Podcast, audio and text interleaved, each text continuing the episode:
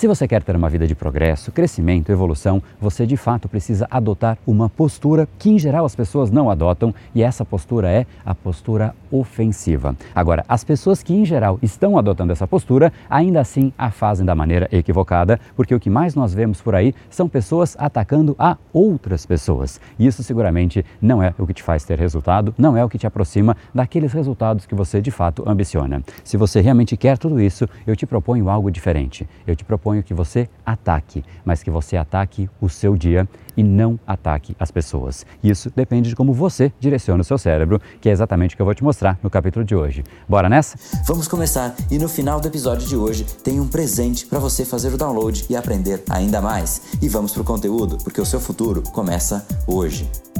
Fala pessoal, André do Bem Power Academia Cerebral, especialista em neurociência comportamental e criador do método Reprograme Seu Cérebro. E hoje nós falaremos sobre uma das principais características, uma das mais marcantes daquelas pessoas do grupo do 1%. Só que eu quero começar pelo inverso, como 99% das pessoas tendem a fazer as suas atividades. Basicamente assim, ela sabe que ela tem algo a fazer, mas Sabe aquela preguiça? Aí a procrastinação vai chegando e ela simplesmente vai fazendo com que o tempo passe, a atividade fique parada ali na frente dela, ou seja, é um certo ritmo lento em que a atividade começa a gerar um incômodo. A atividade ataca a pessoa. Meio que um problema em cima do outro vai atacando a pessoa. Agora pense comigo, vamos para a prática. Vamos supor que você tem talvez que fazer um relatório que está aí na sua frente e você sabe que demoraria mais ou menos 30 minutos. Mas se você se distrai, procrastina, perde o foco, vai lá tomar um cafezinho, aí você volta, olha para o celular, para as redes sociais e por aí vai. Muitas vezes passa o dia inteiro e aquilo que demoraria 30 minutos e simplesmente estaria feito, o procrastinador passou o dia inteiro, só que agora ele está preocupado com aquilo que ele não entregou e ele se sente mal, se sente incompetente, fica estressado, começa a descontar em outras pessoas, descontar na comida e por aí vai.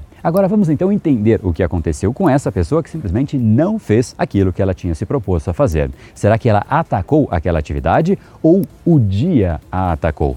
E eu vou além, não só o dia atacou essa pessoa, como este indivíduo foi destruído pelo dia. Ele chegou exausto em casa, sem energia, sem ânimo e simplesmente teve que se jogar no sofá para assistir alguma coisa, uma série, uma rede social, porque simplesmente ele não tinha nenhuma energia.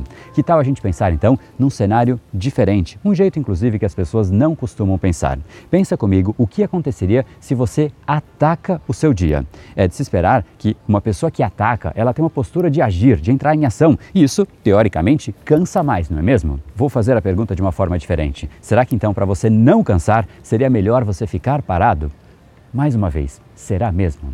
Eu vou te perguntar de uma forma diferente: quem você acha que fica mais cansado e com menos energia? Aquela pessoa que pega o relatório ou qualquer atividade que ela tenha que fazer e ataca aquilo em 30 minutos está livre? Ou aquele indivíduo que fica no ciclo da procrastinação e não faz absolutamente nada e é atacado pelo dia?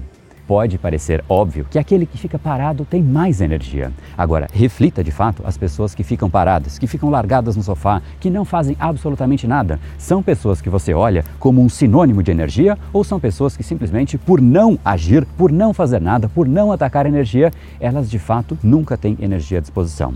Vamos para o outro lado? Aquela pessoa que acorda, já começa a atacar a prioridade dela, que talvez seja fazer exercício. Ela faz exercício, ela estuda, ela faz uma série de coisas, ela vai para o trabalho, chega em casa, quer ficar com a família, brinca com os filhos, essa é uma pessoa que você olha e você sente ímpeto de vida. Você sente energia pulsando naquele indivíduo, enquanto aquele outro, largadão no sofá, que teoricamente está guardando energia, na verdade está destruindo a sua energia. Aquele indivíduo que fica parado é atacado, destruído pelo seu dia e fica completamente sem nenhuma energia no final. É um pouco contraintuitivo daquilo que a gente pensa, porque nós pensamos que se nós queremos ter mais energia, basta então ficar paradinho, não fazer nada, ficar no sofá esperando que a energia brote. Isso não é o que acontece. Se você quer ter energia, você precisa viver na ofensiva. Por isso que eu te repito, Pare de atacar as pessoas e ataque a coisa certa, ataque o seu dia, ataque as suas tarefas, ataque as suas prioridades e você seguramente terá um nível de energia que você ainda não tem ideia. E eu vou além, as pessoas do grupo do 99% vão olhar para você e falar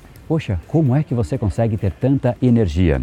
Basicamente, este é o processo: atacar aquilo que de fato precisa ser atacado, as nossas prioridades. Até porque, quando a gente faz aquilo, a gente olha para trás e tem aquela deliciosa sensação de dever cumprido. E isso te dá mais vontade, mais energia, mais ímpeto de fazer mais. É como você vai numa academia e você faz o seu esforço, mas você começa a ver resultado. Você olha para o seu corpo e fala: Eu tenho orgulho disso que eu estou construindo. E isso, esse indivíduo tem mais vontade de ir novamente para a academia para fazer mais disso, porque ele sabe que o prazer vem como forma de recompensa recompensa por esforço. Guarda essa frase que eu sempre digo: a preguiça é o cansaço que vem antes. O cansaço, ele precisa vir, ele é parte da equação, ele é parte da vida. Quando a gente faz algo, a gente cansa, só que a gente cansa depois de fazer.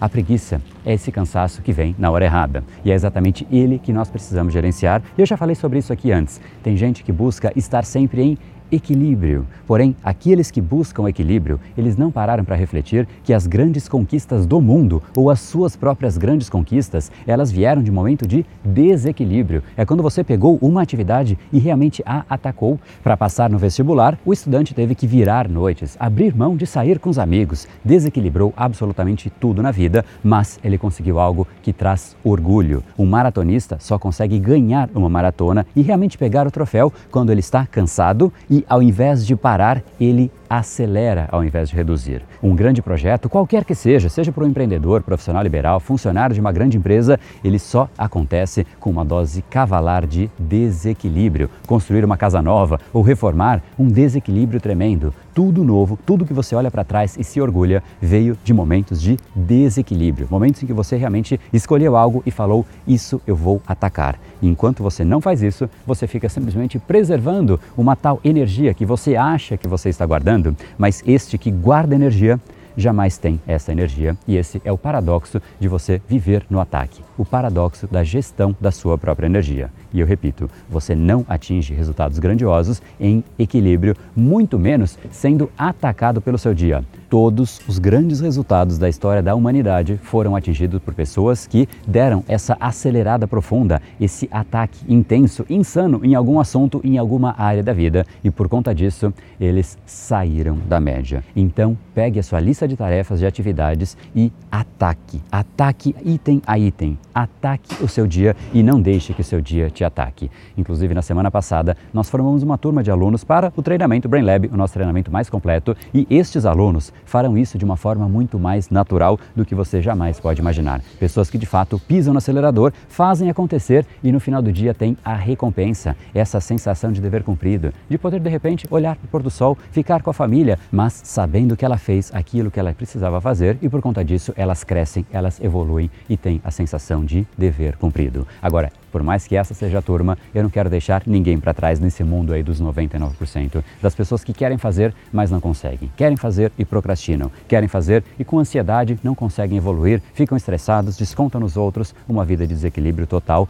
Então eu quero fazer algo especial para quem quer entrar nesse grupo do 1% e realmente começar a agir. Eu quero liberar uma condição absolutamente especial para o nosso laboratório da ação massiva. Se você então quer ficar sabendo, você precisa entrar aqui nesse nosso grupo do WhatsApp em brainpower.com www.cérebro.com.br ataque, porque ali eu vou te ensinar como você condiciona o seu cérebro para que você realmente ataque o seu dia ao invés de ser atacado pelo mesmo. Então não perca, é algo bastante especial. A gente vai liberar somente para quem está nesse grupo, porque realmente eu não quero deixar ninguém para trás nesse grupo dos 99%, que pessoas somente têm desejos, mas que simplesmente não faz nada. São desejos que vão inclusive atacando a pessoa, porque quando você cria um desejo, mas não cria um padrão que realmente faz com que você sustente isso, simplesmente esse desejo é o caminho mais próximo para a frustração.